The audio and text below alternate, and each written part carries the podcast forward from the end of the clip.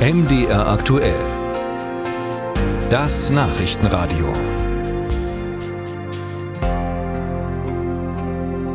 Die Zeiten, in denen man für, sagen wir, knapp 50 Euro mal schnell nach Malle fliegen konnte, die scheinen ab kommendem Jahr dann doch an ihr Ende zu kommen. Die Bundesregierung will ja im Zuge der Subventionsstreichungen und Sparmaßnahmen die Steuer auf Flugtickets für Passagierflüge anheben.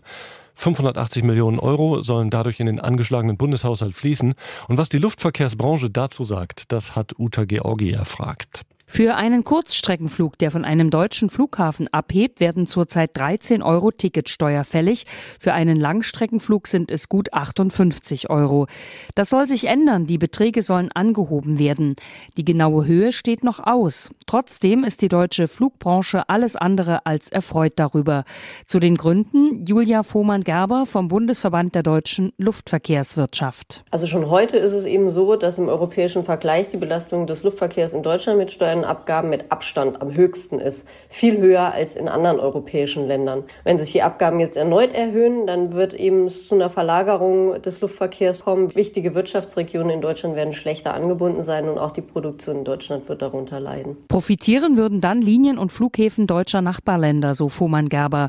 Denn es sei damit zu rechnen, dass viele Fluggäste dorthin ausweichen, um günstiger fliegen zu können. Es ist einfach so, dass sich der Luftverkehr dann auf Drehkreuz im europäischen Ausland verlagert verlagern wird. Das heißt beispielsweise Frankreich, äh, Spanien, osteuropäische Länder und dann wird eben ab dort die Langstrecke angeboten werden. Die deutsche Lufthansa weist darauf hin, dass erst im Jahr 2020, mitten in der Corona-Pandemie, die Luftverkehrssteuer deutlich erhöht worden sei. Darüber hinaus haben sich die Flugsicherungsgebühren seit 2021 mehr als verdoppelt, sagt ein Sprecher. Diese Gebühren werden unter anderem für die Aufsichtsbehörden am Flughafen und den deutschen Wetterdienst verwendet. Außerdem gibt es eine Luftsicherheitsgebühr. Die wird erhoben für die Durchsuchung von Passagieren und Gepäck zum Schutz vor Angriffen. Hier wird der Staat ebenfalls bald kräftiger hinlangen.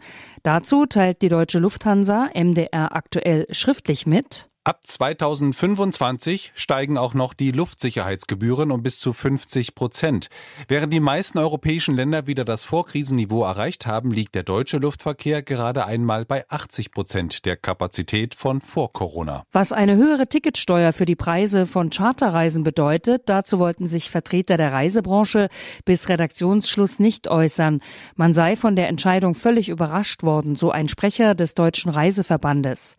Die Auswirkungen müsse man man jetzt zunächst gründlich durchrechnen.